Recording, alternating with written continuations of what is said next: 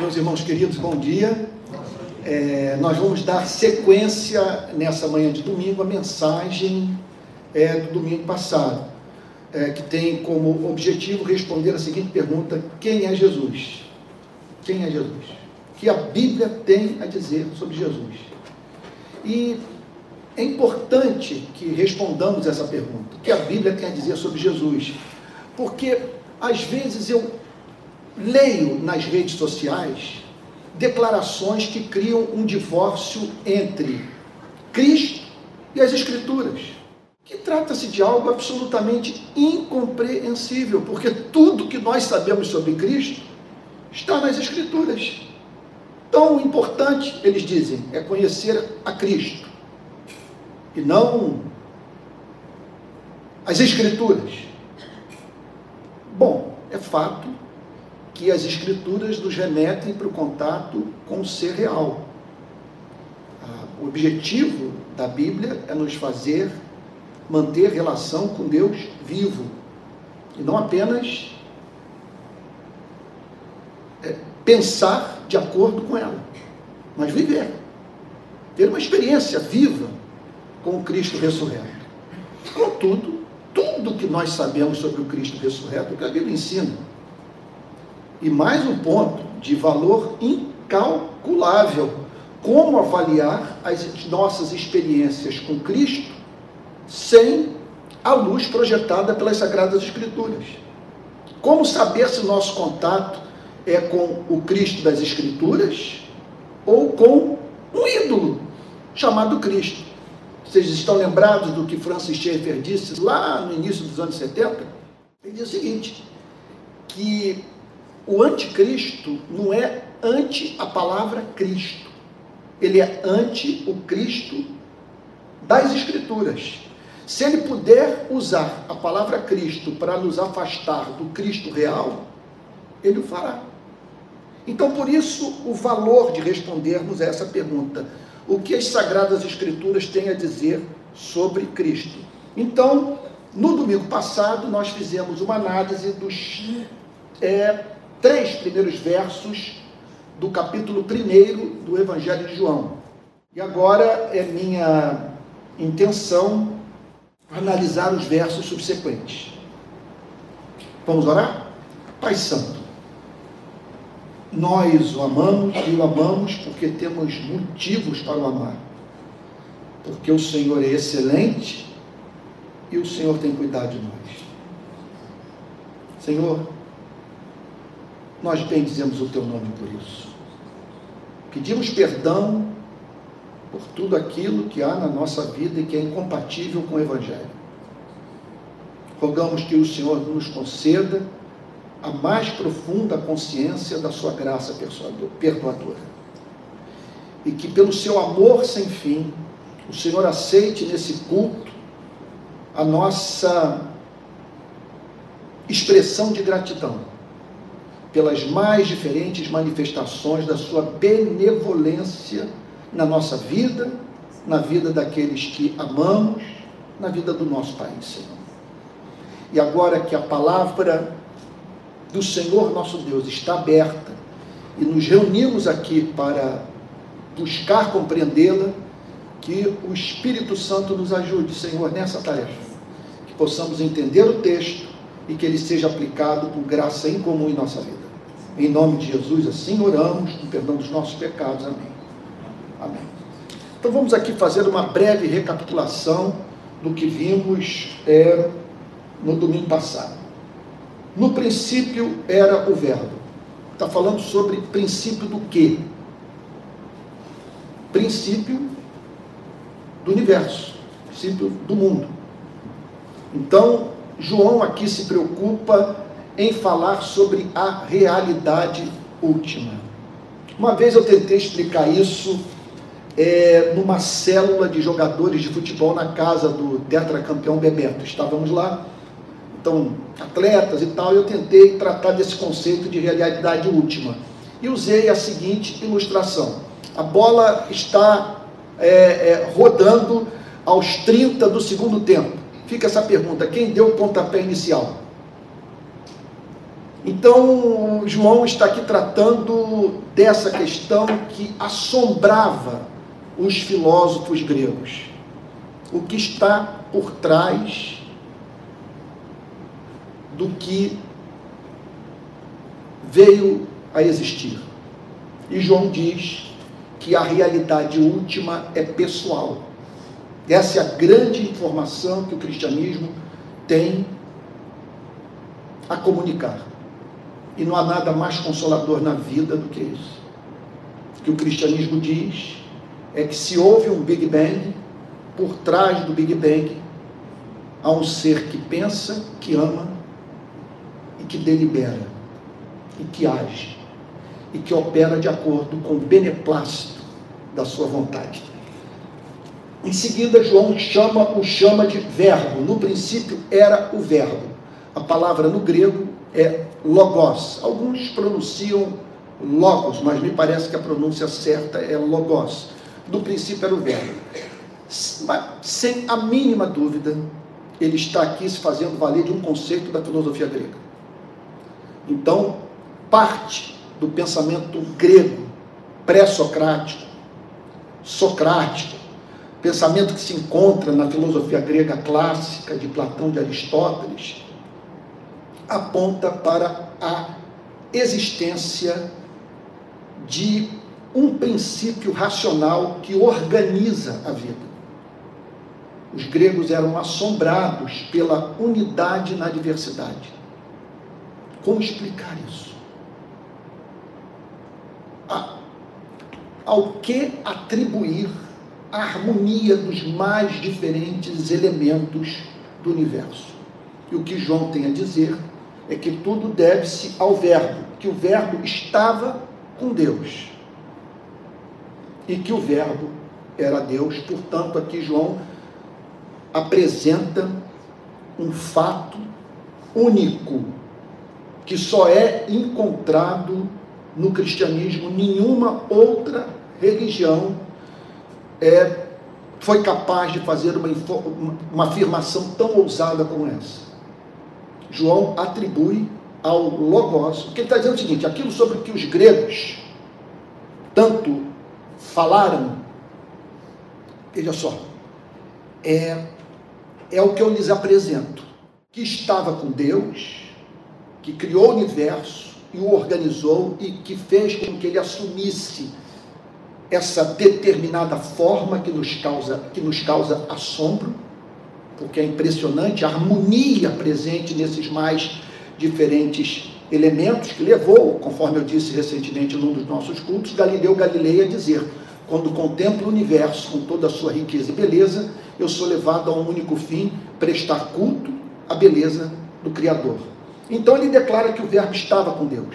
Com isso, ele fala de uma pluralidade na divindade. Nós estamos aqui diante do embrião da doutrina da Trindade. Porque ele atribui ao Logos, ao Verbo, aquilo que o Antigo Testamento inteiro atribui somente a Deus a criação do cosmos. E ele diz aqui que o Verbo estava com Deus. Portanto, ele está falando aqui em termos de pai e de filho. E aí somos remetidos para o mundo estonteante. Por que estonteante? Porque é um mundo que nos ajuda a entender o que somos. E, entre outras coisas, entender o amor. Porque ele fala do Verbo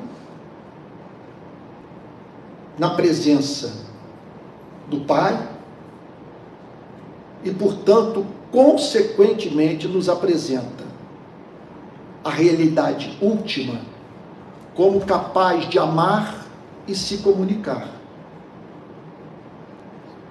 Ao dizer que o Verbo estava com Deus, João está simplesmente afirmando que Deus não precisou criar para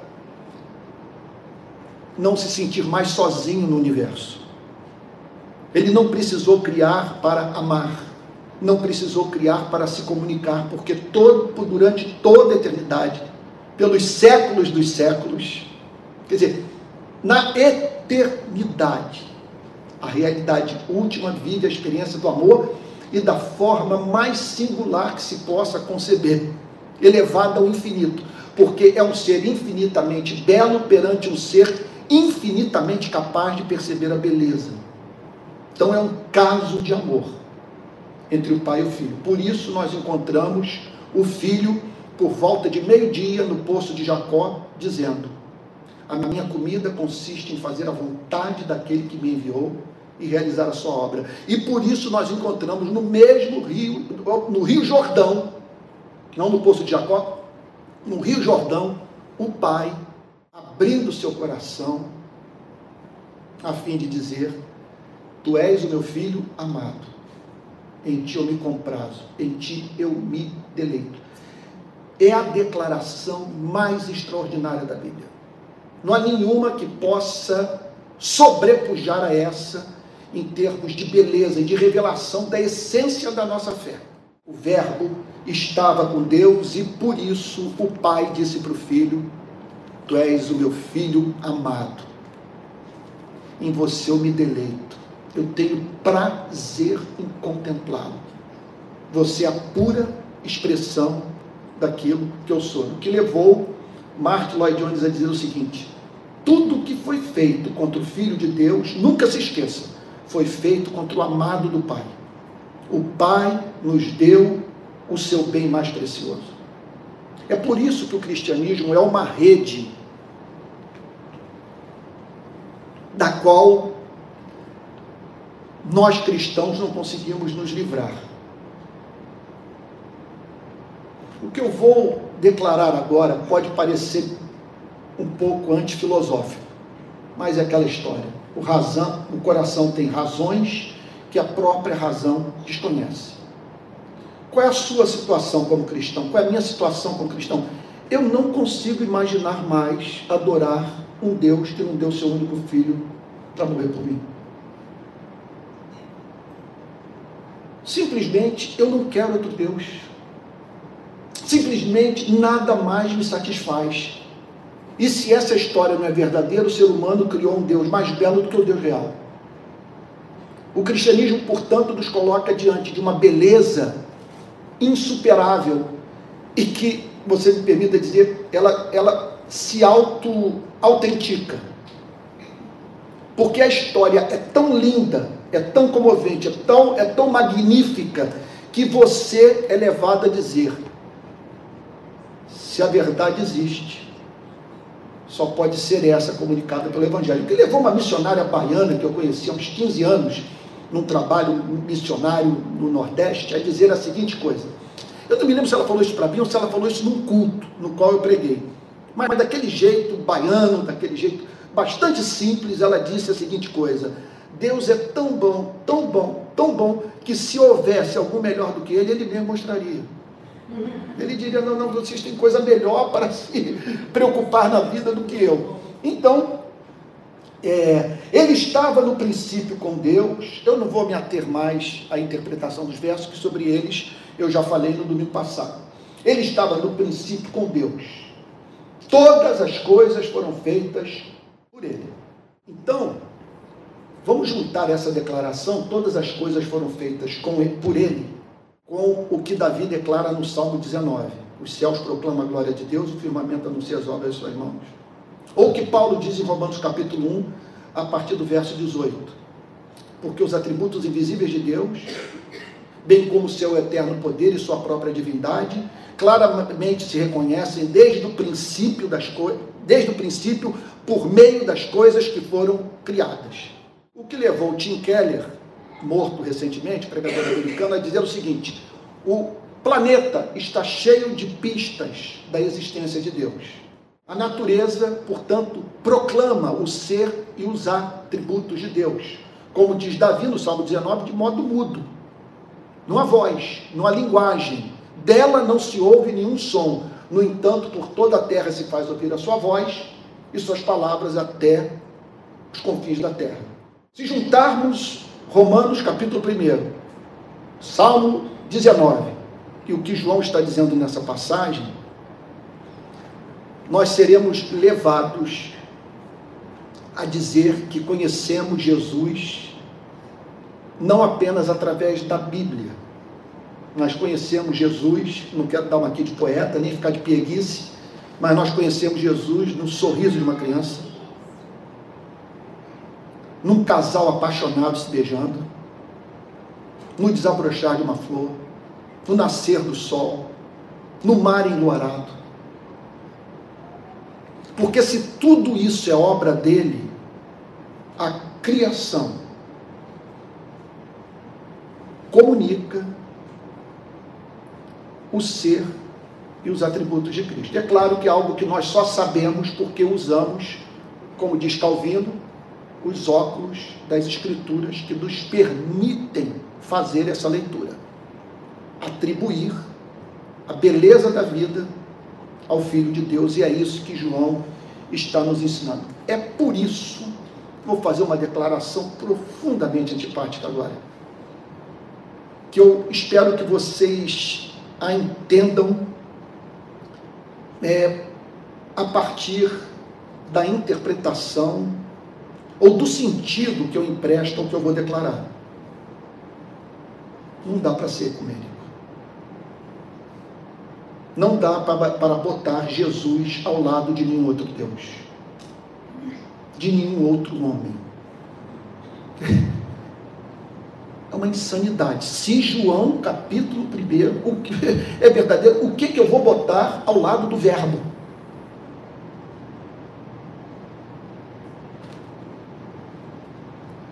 Então, é, é por isso que o Martin Lloyd Jones ele dizia algo também de fácil de ser corrompido, de mal, interpreta, mal interpretado. Ele não gostava de debates sobre Cristo. Ele achava que é uma mensagem para ser proclamada. Que a sua dignidade, sua beleza, sua majestade não permitem esse tipo de coisa o seu ser, seus atributos, a sua mensagem estão registrados nas sagradas escrituras para serem proclamados e levar o ser humano ao encanto pelo Filho de Deus. Então, João prossegue dizendo: todas as coisas foram feitas por ele, e sem ele nada do que foi feito se fez.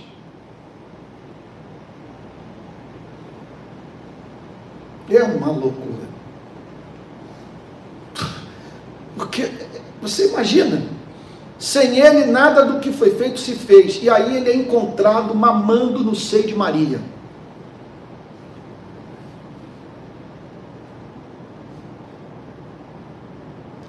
Quando a conversão é consumada, quando você olha para o Verbo, para o Logos, no colo de sua mãe. E ver isso, e ver nisso beleza. Meu Deus. Quando você o encontra encurvado, tirando poeira dos pés dos seus amigos, cingido com uma, cingido com uma toalha.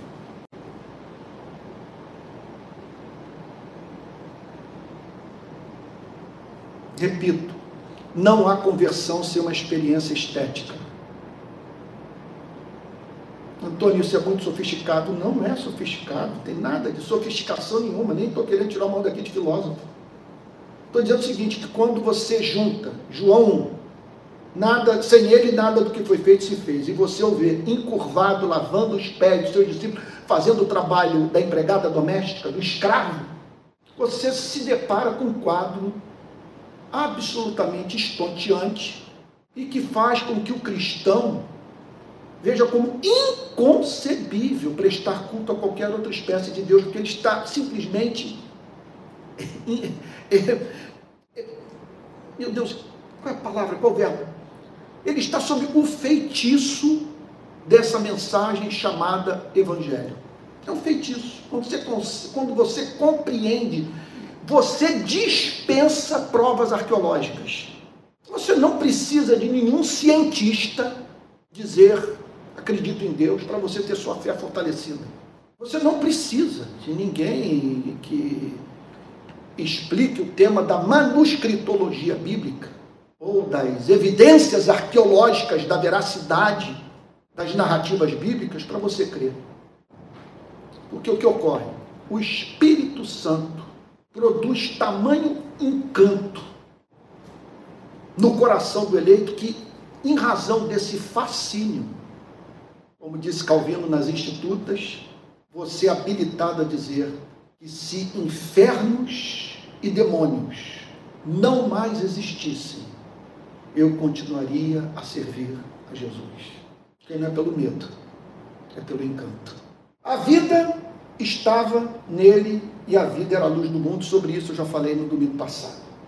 Ele comunicava a vida, ele, ele portanto, era a encarnação da vida, ele era a própria vida, e quem mantinha contato com ele recebia a vida, e a vida era a luz dos homens. O cristianismo não separa a experiência mística da compreensão objetiva, racional e intelectual. Não há vida sem luz. Não há vida sem que você saiba quem é, de onde veio, para onde vai, como se reconciliar com o seu Criador. Não há vida sem que a luz do Evangelho o leve à experiência da conversão, que, como disse o grande teólogo Luiz Berkoff, é um voltar-se para Deus em arrependimento e fé. Então, se alguém perguntar um dia para você qual é o significado da palavra conversão, essa é uma resposta que eu acho extraordinária. É um voltar-se para Deus em arrependimento e fé. Não há conversão sem tristeza e abandono do pecado. E não há conversão sem fé, sem confiança na mensagem desse Deus que anuncia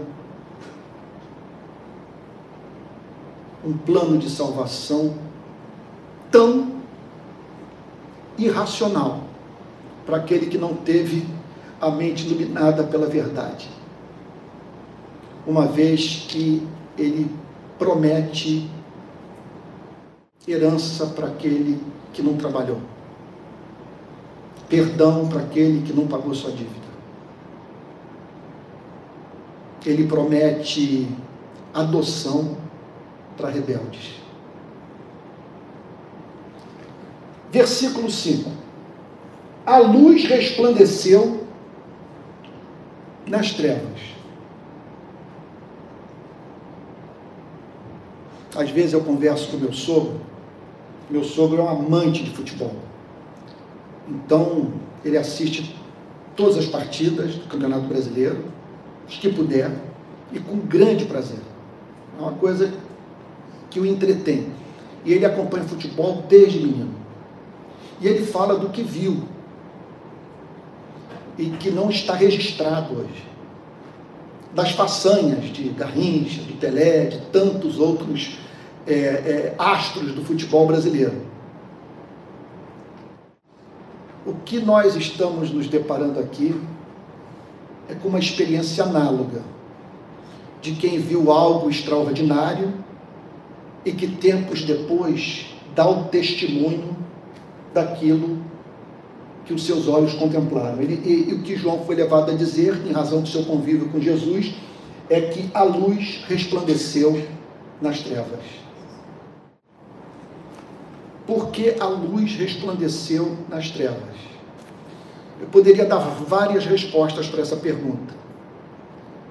Mas entre elas, há uma que me comove de uma forma toda especial. É que reside no fato de Jesus ter reinventado Deus. De ter ensinado os seus discípulos a chamarem Deus de Pai. De ter passado toda a sua vida pública consagrado ao trabalho de ajudar as pessoas a não confundirem Deus com o diabo. Parábola do filho pródigo, conforme eu disse domingo passado, é algo também de tirar o fôlego. Quando ele mostra esse pai correndo na direção do filho a fim de abraçá-lo. O filho que saiu de casa sem dizer adeus e que só voltou quando a fome bateu. Ele inventa essa história para dizer o seguinte: com essa parábola eu quero ajudá-los a entender quem é, quem é Deus. E quando os discípulos perguntam para ele sobre oração e suplicam, ensina-nos a orar, primeira coisa que ele diz: comece a oração chamando ele de Pai. Ele ama ser tratado dessa maneira. E é assim que ele quer ser visto. Pai, santificado seja o teu nome. Venha o teu reino. Seja feita a tua vontade, assim na terra como nos céus. Então, a luz resplandece nas trevas e as trevas não prevaleceram contra ela. Significa, portanto, que com a vinda de Cristo os seres humanos passaram a enxergar aquilo que não conheciam, que não conseguiam ver. E que suas obras e palavras sacaram homens e mulheres das trevas espirituais nas quais se encontravam. Olha, hoje nós não temos muita ideia do que isso significou para a humanidade, porque nós temos dois mil anos de história do cristianismo. Dois mil anos de uma pregação que nos livrou das bizarrices religiosas. Lembrem-se, por exemplo, que um dos motivos pelos quais Deus mandou Israel atravessar o Jordão e ocupar Canaã deveu-se ao fato de que em Canaã havia a prática diabólica de os cananeus, na perspectiva de cultuarem um deus chamado Moloque, imolarem literalmente todo filho primogênito. Todo homem toda mulher consagrava o seu primeiro filho a essa divindade. De que maneira? Matando. Tudo isso para lhes apresentar a seguinte pergunta. Imagine hoje você se relacionando com Deus sem a luz do Evangelho. Olha, as próprias críticas que são feitas pelos que estão do lado de fora da igreja. A igreja são críticas que têm como fundamento o que o cristianismo ensinou ao mundo. Porque foi com a proclamação do evangelho que os seres humanos foram habilitados a crer num Deus complicado, que não pede sandices, idiotices, bizarrices inviabilizadoras da felicidade humana.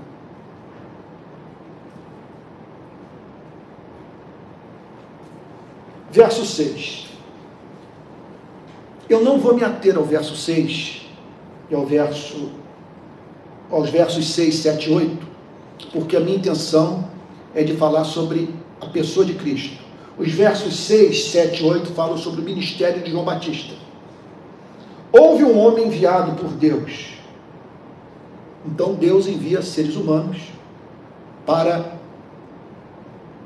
que seus corações sejam preparados a fim de que conheçam Jesus. Houve um homem enviado por Deus e o nome dele era João.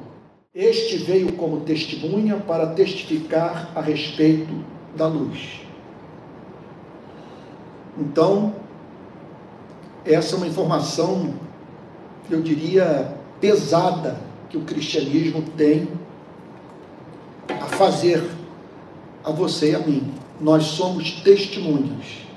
Nós temos, portanto, a obrigação moral de falar ousadamente sobre aquilo que nós vimos.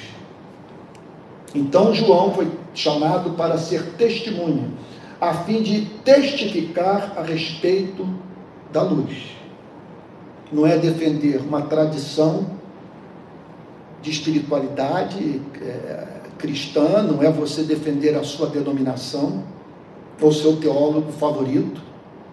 É claro, todos nós temos liberdade para falar sobre a tradição que seguimos, sobre os teólogos, os, os pastores, os pregadores, os escritores que Deus usou para enriquecer a nossa vida. Contudo, o nosso chamado é para nós testificarmos a respeito da luz. É para falarmos sobre Jesus Cristo. E é certo que vamos levar muitas pessoas a Cristo se deixarmos de usar as redes sociais visando tornar as pessoas adeptas da nossa ideologia política, a fim de, no lugar dessa obsessão, levarmos homens e mulheres a amarem a Jesus. Todos vocês sabem que eu tenho uma forma de conceber a vida em sociedade que me é muito cara. Eu a defendo. Eu já disse em outras ocasiões que eu sou um social-democrata convicto. Não, não coloco a social-democracia na Bíblia. Nem digo que para você se tornar cristão você tem que ver é, essa organização da sociedade, do, do, do, modo de produção, da maneira como eu a vejo. Eu acredito que melhor, a melhor forma de nós nos organizarmos como sociedade é aquela que pode ser encontrada hoje no norte da Europa, é chamada de social-democracia. Agora, o que eu não posso é exigir que você se torne um social-democrata. O que eu não posso é declarar que a Bíblia ensina as pessoas a serem social-democratas. E eu também não posso passar a maior parte do meu tempo falando sobre isso. De modo que, ao término de um ano, eu perceba que muitas pessoas no contato comigo se tornaram social-democratas, mas nenhuma se converteu por meio do contato comigo. Isso é trágico. E aqui está João falando sobre João Batista, que ele foi chamado para testificar a respeito da luz, para que todos viessem a crer por meio dele. Ele não era luz. Então, João faz essa afirmação. Ele não era a luz. E é muito importante nessas horas que compreendamos isso, que todos nós temos aqueles pregadores que tanto amamos, que admiramos, que são é, é, importantes na nossa trajetória espiritual, mas em todos eles há limitações intelectuais, morais, comportamentos assim que, que pouco entendemos, não é verdade?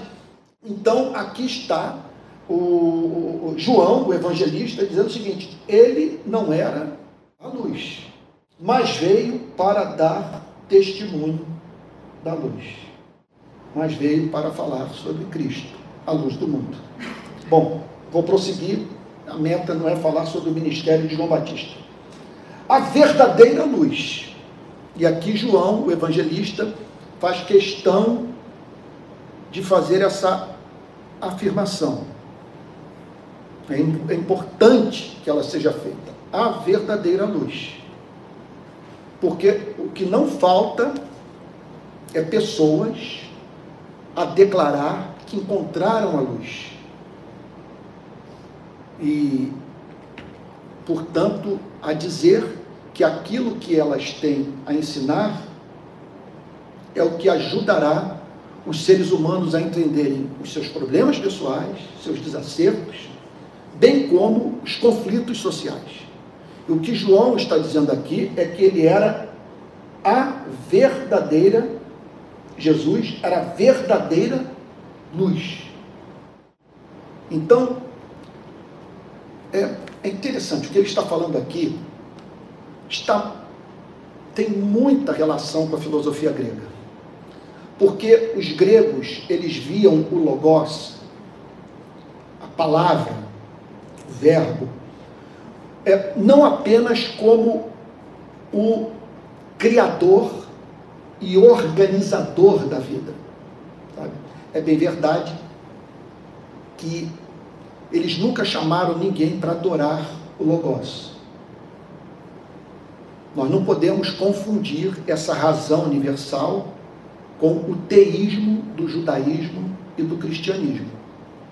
Mas, de alguma forma, eles acreditavam nesse princípio organizador, eles estavam certos que alguma coisa, quer dizer, que algo sempre existiu, porque na maior parte da filosofia grega, pré-socrática, socrática, pós-socrática, há a convicção de que o nada nada cria. Para eles era inconcebível que o universo veio existir a partir do nada. Então eles viam como coisas, como, como, como coisas concomitantes. A eternidade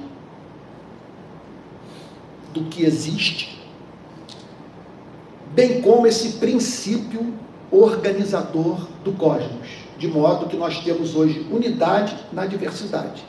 Agora, mais do que isso, eles acreditavam que o Logos, o Verbo, a palavra, era também capaz de orientar os seres humanos e ajudar os seres humanos a compreender o mistério da vida. Então, não sei se vocês já ouviram falar sobre gnosticismo. Gnosticismo é diferente do agnosticismo. O agnosticismo nega a gnose, nega o conhecimento.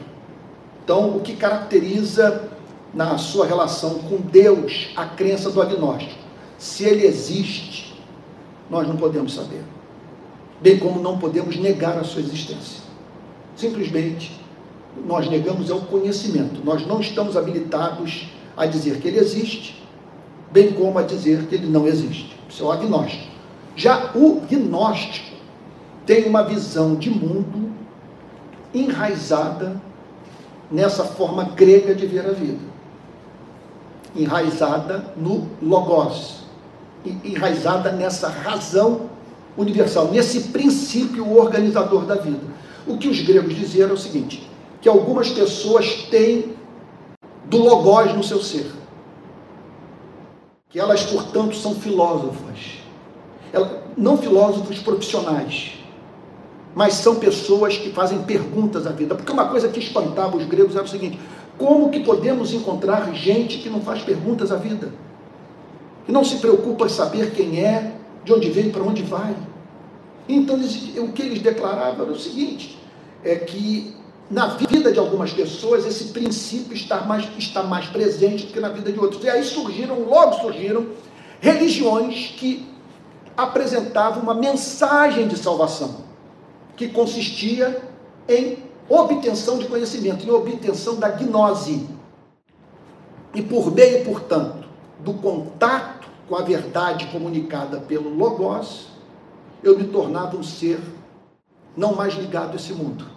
Um ser que foi emancipado do cativeiro do corpo e que é livre agora para pensar corretamente. O que João está dizendo é que Jesus cumpre essa função na vida dos seres humanos. Ele é a verdadeira luz. Onde há luz, onde há verdade, onde há pessoas ajustando sua vida à realidade, ali há uma ação, segundo o Novo Testamento, da ação de Jesus. Mas ele é a verdadeira luz, acima de tudo. Ah, deixa eu fazer uma digressão aqui. Com isso, o cristianismo, especialmente a fé reformada, olha com muita esperança a produção intelectual não cristã, a produção artística em todos os campos do saber, em razão do fato desse, desse conceito de graça comum, dessa ação de Deus na vida de todos os seres humanos, que faz com que os seres humanos ajustem a sua vida à realidade e por isso é, nós encontramos ateus fazendo boa ciência. Por isso nós encontramos impressionante sabedoria política, por exemplo, na vida de pessoas que não têm a mínima relação com o cristianismo. E qual é a resposta que o cristianismo dá para esse fenômeno? elas são portadoras da imagem e semelhança de Deus. Número um. E número dois, essa luz as ilumina. E, a, e as ajuda, portanto, a, entre outras coisas, a promoverem o bem público.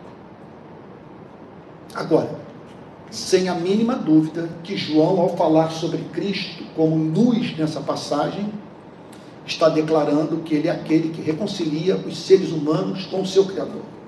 Ele é a luz no sentido que ajuda os seres humanos a entenderem como que Deus vê Auschwitz, como que Deus vê Ruanda, como que Deus vê a guerra na Ucrânia.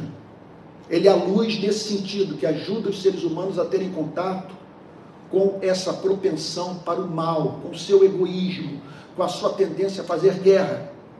E o que é necessário para que o ser humano seja perdoado e se livre daquilo que William Shakespeare, William Shakespeare chamava de natureza de bode. Ele via uma natureza de bode em cada ser humano. Uma propensão a nós nos comportarmos da forma mais mesquinha, tola, idiota possíveis. Então, Jesus é visto aqui como a verdadeira luz. A verdadeira luz, que vinda ao mundo ilumina toda a humanidade. Olha, que é muito importante que nós entendamos aqui que um princípio de interpretação das Sagradas Escrituras tem que ser adotado, é o princípio por excelência da reforma protestante, tem que ser adotado na interpretação desse verso porque é claro que João não está dizendo que ele iluminou todos os seres humanos, a ponto de todos os seres humanos terem sido levados ou, ou, ou, ou serão levados à experiência da redenção. O que certamente João está dizendo, sem a mínima dúvida, é que é uma luz que ilumina homens de todas as etnias, de todos os povos, de todas as culturas, das mais diferentes eras. É uma revelação que é capaz de salvar o esquimó, o, o indígena da floresta amazônica, ou do aborígene na Austrália, ou é, é capaz de salvar um estudante de direito lá da Universidade Harvard. É isso que está dizendo. Então, a verdadeira luz que vinda ao mundo ilumina toda a humanidade. Por isso nós devemos pregar com esperança. Que é possível, no ato de pregar, nós comunicarmos a verdade que ilumina a mente, que leva o ser humano à gloriosa experiência de redenção. Vamos para a parte final do capítulo 1. O Verbo estava no mundo. Você imagine o que, que representou para João fazer uma afirmação como essa? Eu creio que não, não é indigno da glória de Cristo eu lhes dizer que João, durante três anos, andou na companhia de um homem. Um homem. Um homem que comia, se alimentava, que bebia, sentia fome, sentia sede, sentia frio. O homem que precisava fazer aquilo que costumamos chamar de necessidades fisiológicas. Dá para imaginar tudo isso. Jesus se afastando naquelas suas andanças pela Palestina, indo para uma árvore, precisando urinar. Jesus cansado. Jesus chocado com a estupidez humana. Jesus indignado derrubando as mesas dos cambistas o chamando Herodes de raposa. E a despeito disso, ele podia dizer o Verbo que estava no mundo, que é uma coisa inconcebível para o grego. Porque o grego, em geral, via o corpo como mal, como um cativeiro do espírito. E João aqui está a dizer que o Verbo estava no mundo, que o Criador do mundo se manifestou no mundo. Essa é a suprema teologia. Porque o que é a encarnação? A encarnação é a Bíblia em carne e osso interagindo com os seres humanos. É a Bíblia respondendo à fome, à miséria, à possessão demoníaca, à doença, sabe? A injúria. Então em Jesus nós vemos a verdade em ação nesse planeta. É a verdade num teatro. Essa verdade ali sendo representada. Então, se queremos conhecer a verdade, nós temos que olhar para Cristo em ação. Porque ali nós vemos a reprodução da verdade, do caráter do Pai. O Verbo estava no mundo, o mundo foi feito por meio dele, mas o mundo não o conheceu. Não significa que ninguém o conheceu. Significa isso sim, que ele não foi unanimidade, que nem todos viram excelência nele, que ele era um problema epistemológico dos seres humanos, porque como acreditar que o verbo estava ali naquele carpinteiro?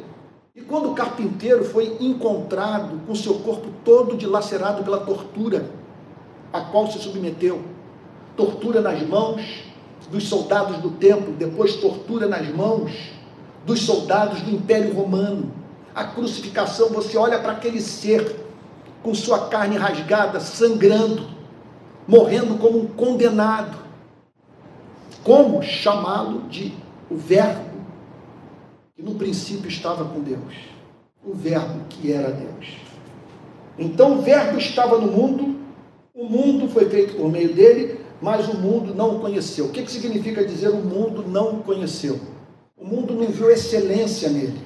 O mundo não viu nada nele que o atraísse. Então, observe que João está falando o seguinte: pessoas estiveram diante do mesmo fato, diante da mesma pessoa, diante do mesmo Cristo, e contudo fizeram leituras diametralmente opostas. Então, houve aqueles que o tratassem com menosprezo e aqueles que quebrassem o vaso de alabastro com unguento e banhassem os seus pés com suas lágrimas. E houve até uma que o fez literalmente. Então, o Verbo estava no mundo, o mundo foi feito por meio dele, mas o mundo não o conheceu. Na verdade, portanto, não há nada que nos ajude mais a entender a depravação humana, muito mais do que Auschwitz, muito mais do que o que houve no presídio de Carandiru, muito mais nessas guerras estúpidas que são travadas por nós. Não há nada mais revelador da nossa natureza pecaminosa do que o fato de um Filho de Deus ter vindo a esse mundo e nós não o reconhecermos como tal, e não vermos excelência nele não amarmos, pelo contrário, torturarmos e matá-lo e, e, e o matarmos. Verso 11, eu vou parar no 14. Veio para o que era seu. O que, que ele está querendo dizer com isso? Que ele veio a priori para o povo hebreu. Veio para Israel. Veio falando na língua do povo. Com aparência de um hebreu, com os hábitos de um hebreu, com os gostos de um hebreu. Ele veio para o que era seu, e os seus não receberam. Simplesmente Israel assim sela o seu destino em razão do tratamento que deu a Cristo, deixou de ser povo de propriedade exclusiva de Deus, chamado de forma singular para revelar ao mundo as perfeições do Criador. Esse privilégio agora é comunicado a toda a humanidade. Jesus disse que aquele chamado seria dado a um outro povo que haveria de reproduzir os seus respectivos frutos. Então veio para, os, para o que era seu e os seus não o receberam. Observem, portanto, como nós não podemos ser românticos com relação à obra missionária. Nós estamos falando do Filho de Deus, cheio do Espírito Santo, a encarnação da verdade, e que, contudo, foi tratado com menosprezo. O que significa, portanto, que mesmo o esforço mais apaixonado feito por nós, de nos identificarmos com o povo, a ponto de ser dito, né? Veio para o que era seu e os seus não receberam, isso não significa que levaremos pessoas a Cristo.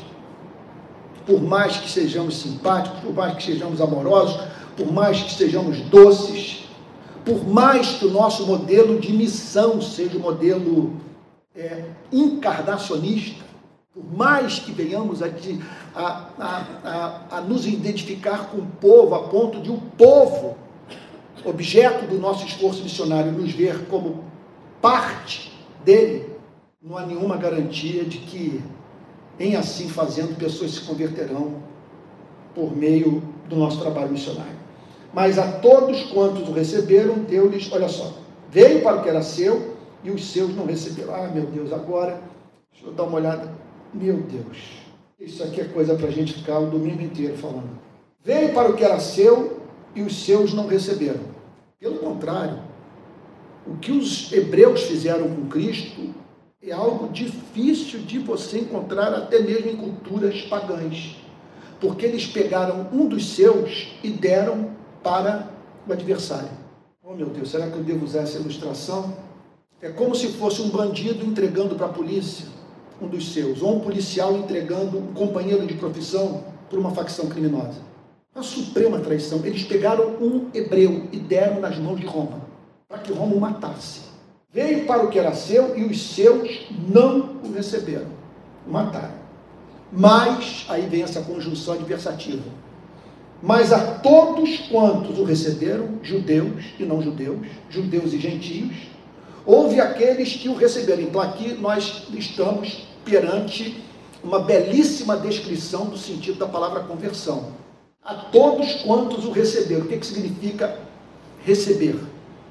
Significa dar guarida.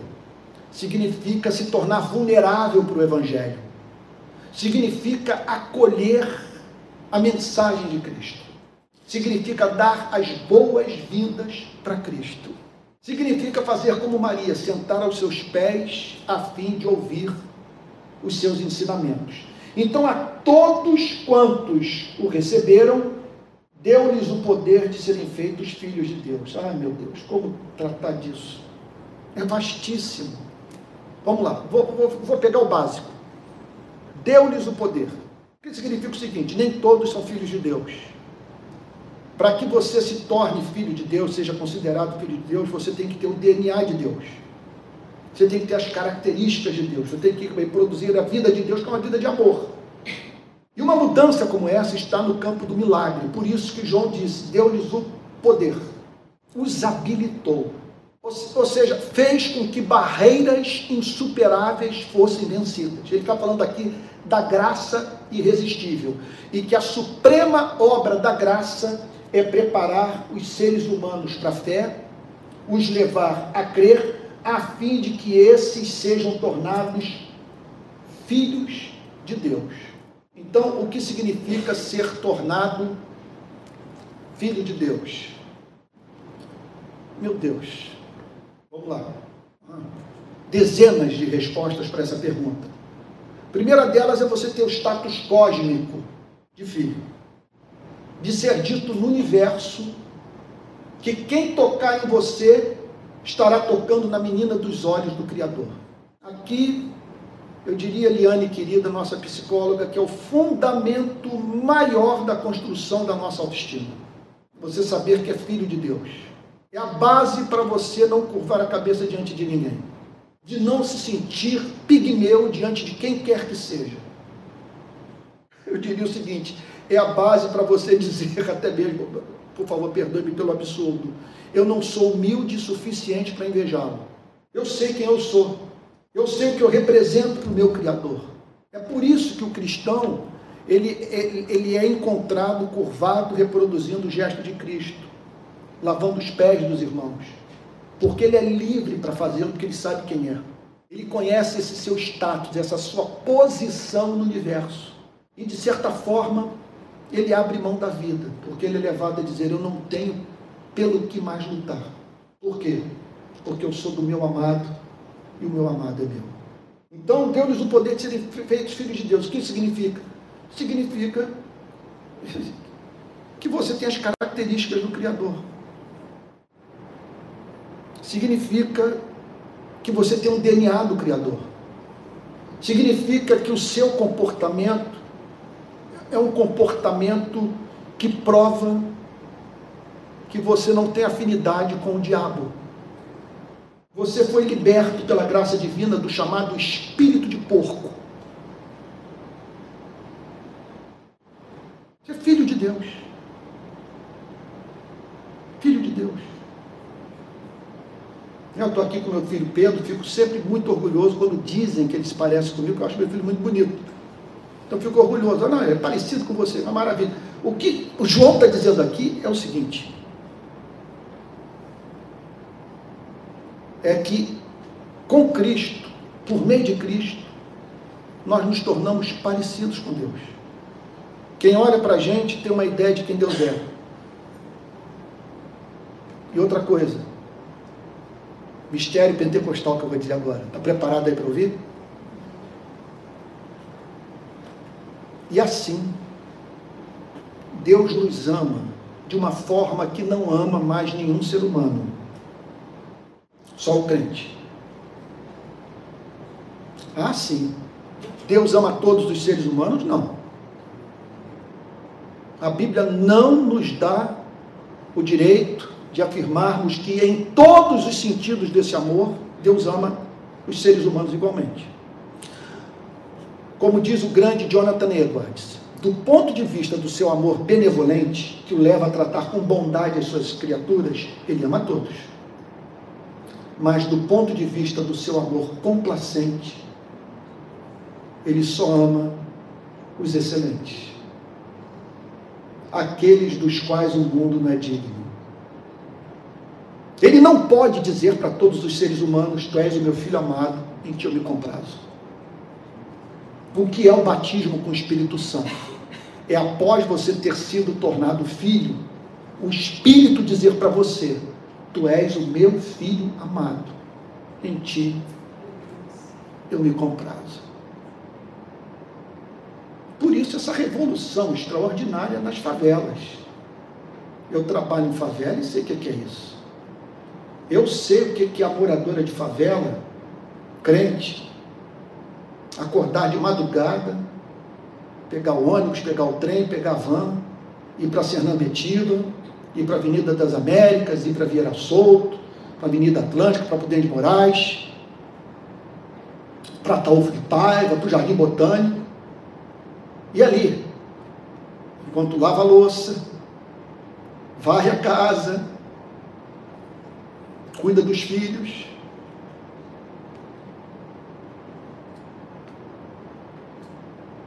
Não se sente inferiorizada à sua patroa.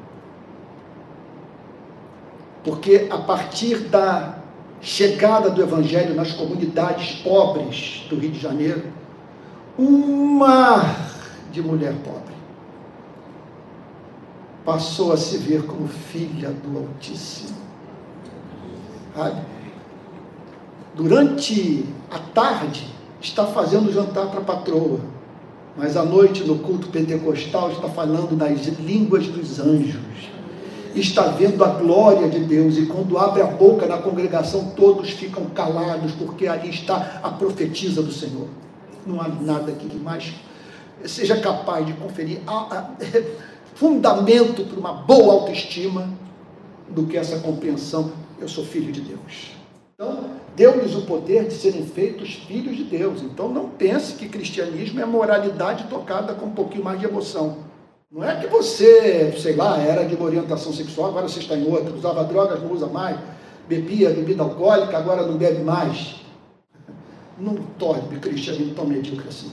Uma obra espantosa aconteceu em você. Você foi tornado filho de Deus. Você tem um DNA de Deus. De certa forma, o seu comportamento é espontâneo, porque você recebeu uma nova natureza. E isso mediante um poder que agiu em sua vida. Então, deu-lhes o poder de serem feitos filhos de Deus, a saber, os que creem no seu nome. O que significa, portanto, que essa coisa não é inconsciente, é fruto de conversão. Eu sou e não sei. Não, essas pessoas tiveram um encontro com Cristo, elas creram no nome de Jesus, foram habilitadas a tal, e por isso foram tidas, passaram a ser vistas como filhos e filhas de Deus.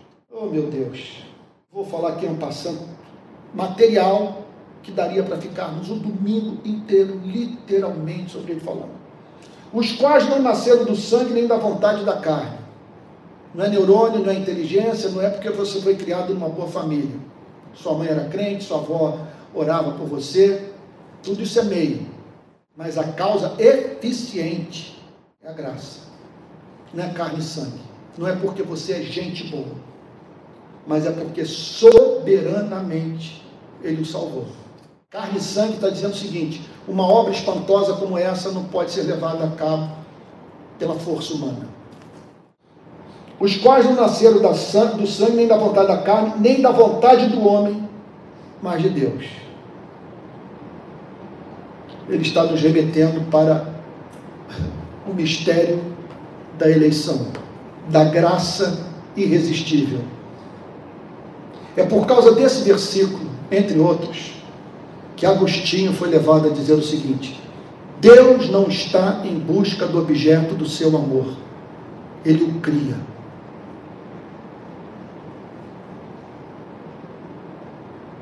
Nem da vontade do homem, nem da vontade da carne, nem da vontade do sangue, mas de Deus.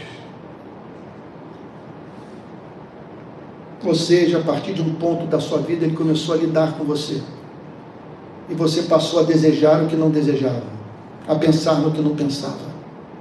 Porque soberanamente ele disse para si mesmo: Eu me recuso a ver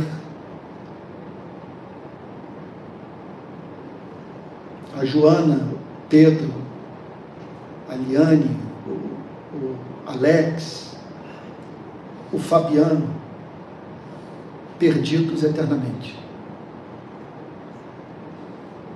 É um mistério. Não me peça para explicar. Uma coisa eu sei, que quando eu estou de joelhos agradecendo pela minha redenção, eu atribuo tudo a Deus. E ao fazê-lo, eu sou levado a dizer que o amor que Ele tem por mim é antigo. E por fim, aqui o striptease total, me permita dizer. Aqui a verdade é revelada de maneira nua e crua. Aqui é tudo escancarado, aqui ele tira toda dúvida que porventura possa ter pairado. E o Verbo se fez carne. Inimaginável isso para a filosofia grega. O Verbo assumiu esse corpo que urina e defeca, sujeito a fome e sede, a frio. O Verbo se fez carne e habitou entre nós. fez residência entre nós, andou conosco. Aí olha que declaração comovente, cheio de graça que de verdade, cheio de carisma, cheio de amor, cheio de doçura, cheio de beleza, cheio de verdade. Manter contato com ele significava se relacionar com uma pessoa amável e passar a andar na luz. Cheio de graça e de verdade. E vimos a sua glória. Vimos a sua beleza, a sua formosura, a manifestação dos seus atributos, de modo glorioso, de modo palpável, tangível, perceptível. Nós vimos a sua glória. É impressionante isso, né? porque ele assume a forma humana e nessa condição de um ser humano entre seres humanos, ele manifestou a sua glória através do seu amor, através de seus milagres, através da sua intimidade com o Pai, através da forma digna mediante a qual tratava cada ser humano. E glória como do unigênito do Pai. Glória como do filho mais velho do Pai. Glória como do único eternamente gerado pelo Pai. Glória como do eterno Filho de Deus. E em que consiste a salvação? Em Deus nos chamar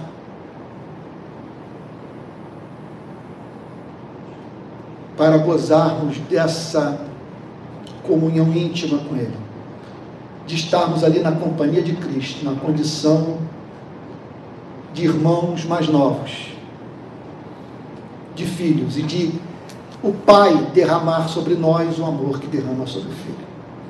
Então, isso aqui, isso é o Evangelho.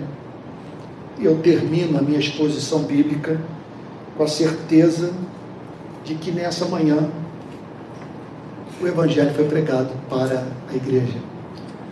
E eu espero em Deus que todos estejam nessa manhã dizendo: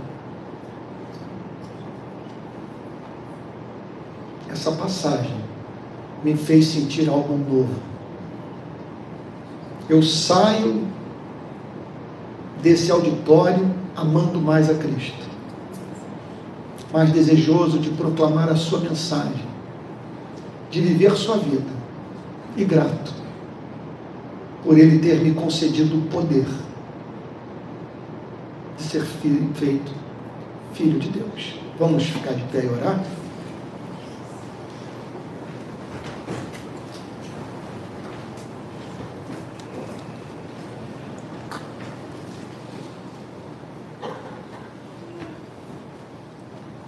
A gente fica assim com o coração apertado.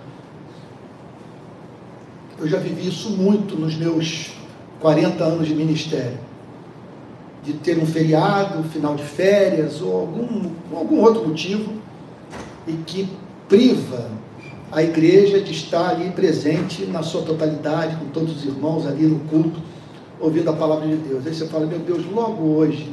Agora, pela infinita bondade de Deus, eu, eu, esse é o meu sentimento agora.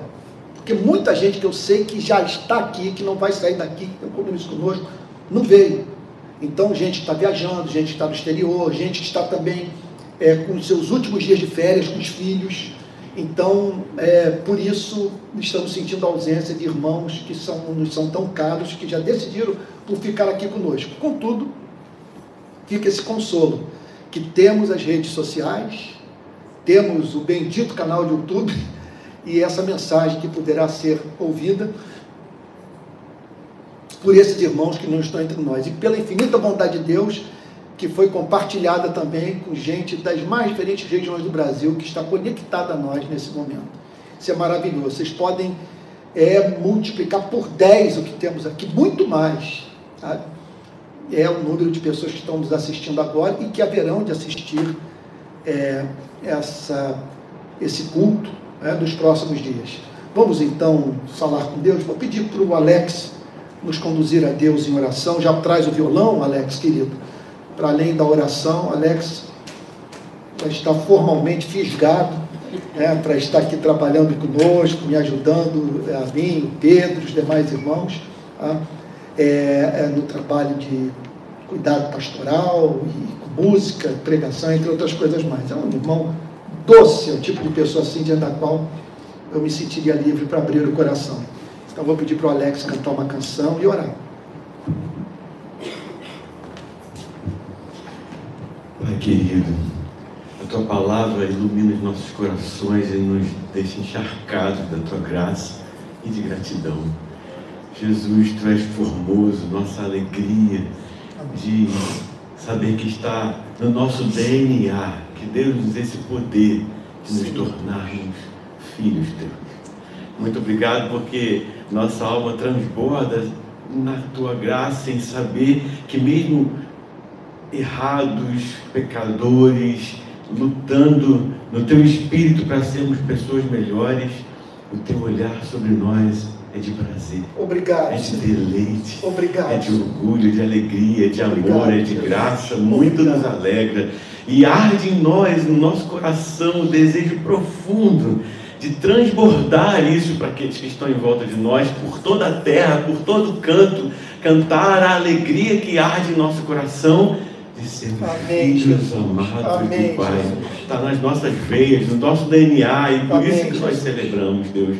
Que em nós, nossa vida, nosso Jesus. testemunho, nossa palavra possam, Senhor Jesus, repercutir tanto amor, tanta graça Amém, que nos Jesus. resgatou e nos salvou. Muito obrigado, Jesus. Amém, que nunca se esmaeça, que nunca se esvaia de nós Amém, essa Jesus. alegria essa Jesus. sede, essa fome por proclamar o. Deus maravilhoso que você Amém, é Jesus. e sabemos nos olhar no lugar que temos Amém. de filhos amados seus, Senhor.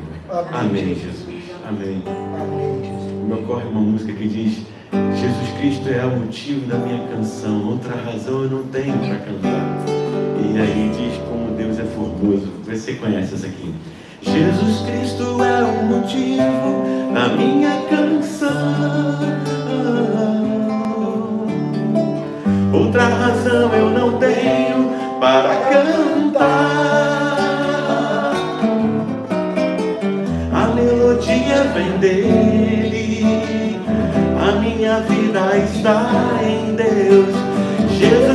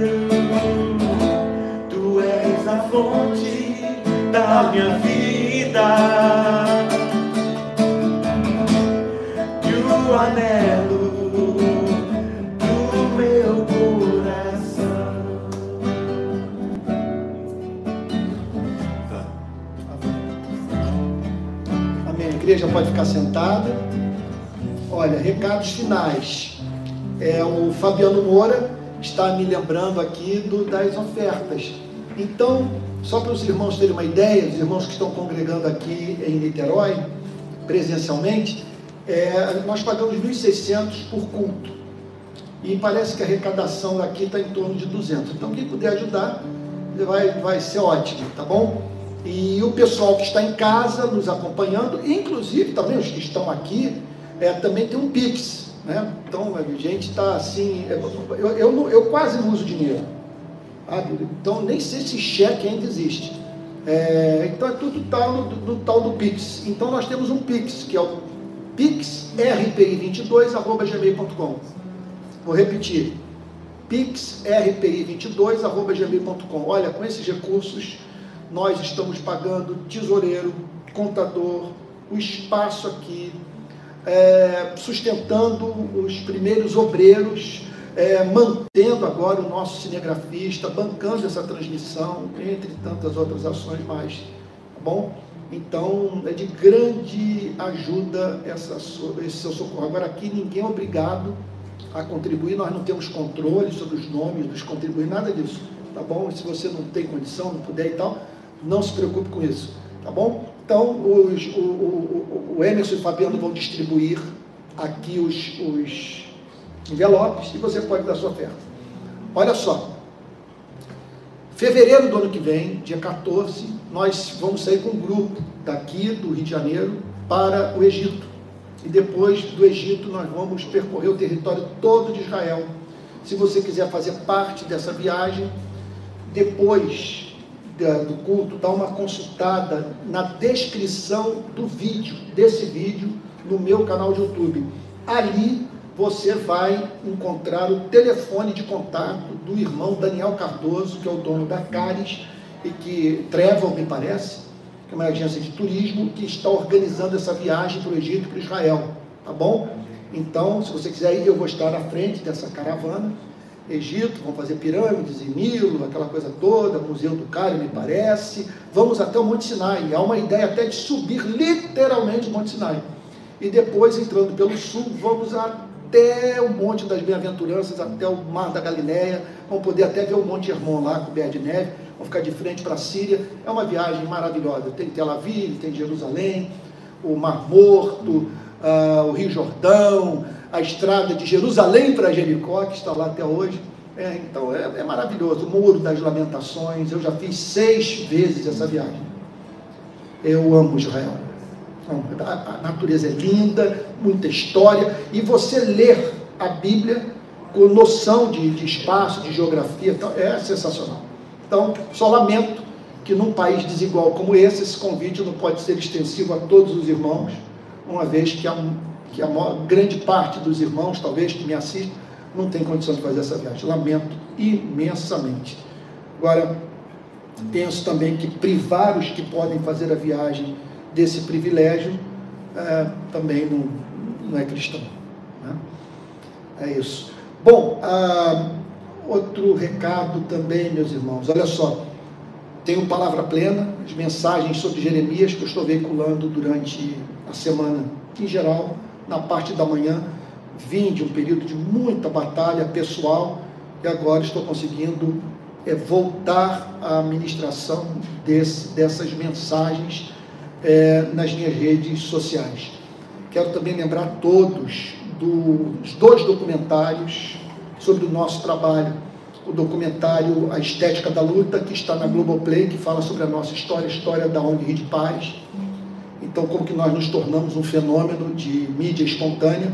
E o Cadê Você, que fala sobre o tema do desaparecimento forçado. Pessoas que são assassinadas e cujo assassinato é seguido de ocultação de cadáver. E nós damos nesse documentário muito espaço para as mães de desaparecidos falarem é imperdível, é uma verdadeira aula sobre segurança pública no estado do Rio de Janeiro.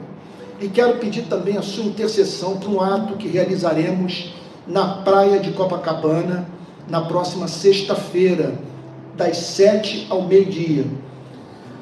O consulado do Líbano nos procurou e fazendo a seguinte solicitação: que nós organizássemos um ato público em Copacabana em memória das 245 vítimas da explosão que houve no porto de Beirute três anos atrás. Então eles querem fazer uma homenagem a essas vítimas e não apenas isso, cobrar, observe que é um movimento do consulado, é o Estado do Líbano pedindo isso de nós então eles, eles querem também protestar contra o fato de que ninguém foi punido por aquela explosão. Então matou criança, foi um horror. Se vocês um, fizerem uma pesquisa, vocês vão ver cenas. Eu acho que muitos aqui viram essa explosão, que correu o mundo as imagens, inclusive pelos mais diferentes ângulos. Então é muito legal, é uma oportunidade, vocês imaginem é, o que significa nós realizarmos esse ato e que certamente vai ganhar espaço no noticiário do Líbano. Um país que é composto por 60% aproximadamente de muçulmanos e 40% de cristãos. Agora, vocês sabem quantos libaneses moram no Brasil? A informação passada pelo consulado do Líbano essa semana para a gente. Entre naturais, nascidos no Líbano e descendentes, 20 milhões. Aí o, o pessoal do consulado passou para a gente a lista de brasileiros que são descendentes de, de libaneses ou, ou, são libaneses. Então vai o Guga Chakra, é, me parece que eles falaram Evandro Escrita, Jandira Fegali, mas um monte de gente conhecida, todos descendentes de manhã. E eu falei para eles, inclusive, o seguinte, que a primeira manifestação nossa, aquela das cruzes pretas, ela teve a ajuda de um descendente de libanês, ou libanês mesmo, um amigo meu, dono de restaurante, morador lá no, na Barra da Tijuca. E que o meu grande amigo de adolescência, do período de surf, ele era descendente libanês. Né? Então, é isso. Peço oração. E provavelmente nós vamos precisar de mão de obra voluntária, porque nós vamos botar os nomes das vítimas, o consulado vai passar para a gente, vamos botar os nomes das vítimas na areia, rosas e, a, e 245 bandeiras do Líbano.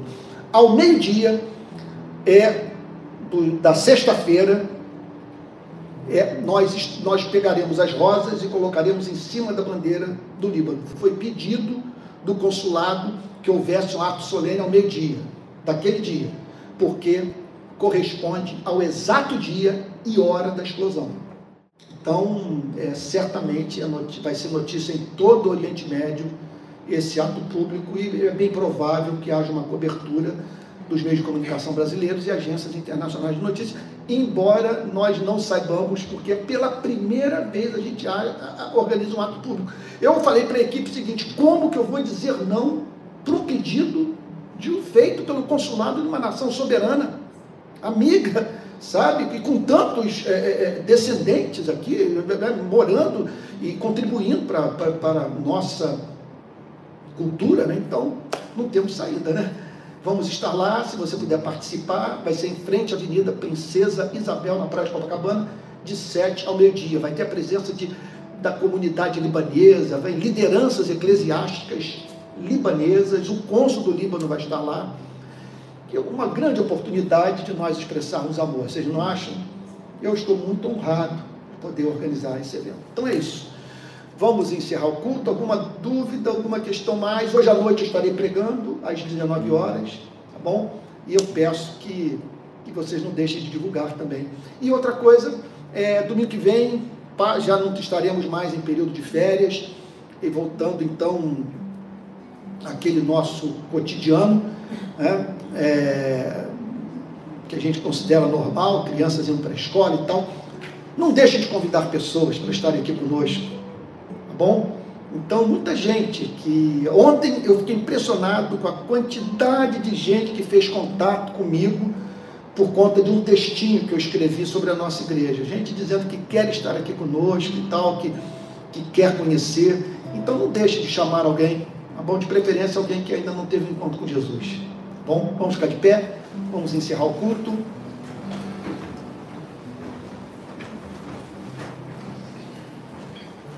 Senhor, nós bendizemos o teu nome pela sua eterna palavra, lâmpada para os nossos pés, luz para os nossos caminhos. Pai Santo, abençoa o seu povo.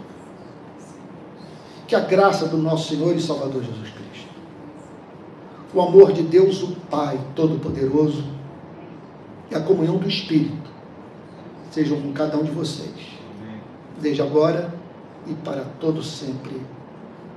Amém. Então fique com Jesus, se for possível, dá um abraço aí que está pertinho, sempre bom, tá bom? E domingo que vem estaremos aqui. Nós vamos direto até dezembro sem interrupção. Deus os guarde, um forte abraço àqueles que nos acompanharam das mais diferentes regiões do Brasil e do mundo.